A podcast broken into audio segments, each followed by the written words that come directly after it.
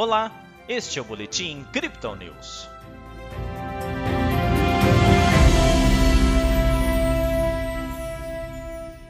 Com o mercado internacional oscilante, a Bolsa de Valores brasileira encerrou a sexta-feira com alta. O Bitcoin mantém recuo, com forte pressão de liquidação de contratos futuros nesta tarde. Ontem o Bovespa teve ganhos de 3,23%. Hoje o índice manteve a tendência, com subida de 0,34%. O dólar avançou, ficando cotado a R$ 5,68. Pelo Brasil, a PEC dos precatórios agora volta à Câmara dos Deputados para aprovação das alterações. O mercado aguarda também a próxima reunião na semana que vem do Copom, que deve elevar mais 1,5% a Selic. Nos indicadores, a produção industrial de outubro recuou 0,6%, abaixo das expectativas. Lá fora, os Estados Unidos divulgaram informações conflitantes do payroll. Em meio aos dados divergentes obtidos pelos empregadores e pela pesquisa domiciliar, o país anunciou que foram criados 210 mil novos empregos, contra uma projeção de 550 mil.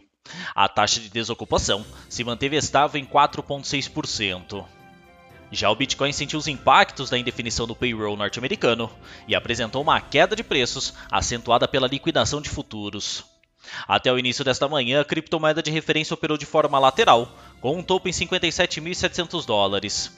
A partir daí, o mercado entrou em uma tendência de baixa rápida, buscando uma mínima de 51.500.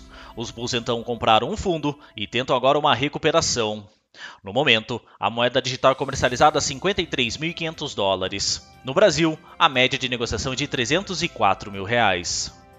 Os dados de emprego nos Estados Unidos pegaram muitos analistas de surpresa. Alguns, em um compilado da Bloomberg, citam que o relatório é o mais estranho que já viram. Segundo os analistas da Crypto Digital, a falta de clareza nos dados colocou ainda mais dúvidas sobre como o Banco Central do país irá lidar com sua política monetária. A aposta ainda é de que a flexibilização seja retirada com maior intensidade. Diante desse cenário, nossa equipe destaca que muitos investidores abandonaram algumas posições em criptomoedas para migrar para títulos do Tesouro de curto prazo, que estavam em alta no momento. Só nessa tarde, mais de 500 milhões de dólares em contratos futuros foram liquidados, boa parte deles de Ethereum. Como já explicado por nossos especialistas em outros boletins, o Bitcoin costuma ser usado como base de negociação de derivativos para diferentes moedas. Assim, quando uma sofre liquidação, o Bitcoin também é afetado.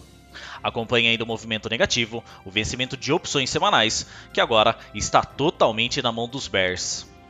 Nas métricas do dia, o suporte do Bitcoin fica em 50.200 dólares e a resistência em 54.300, segundo o indicador de Fibonacci em um tempo gráfico de 24 horas.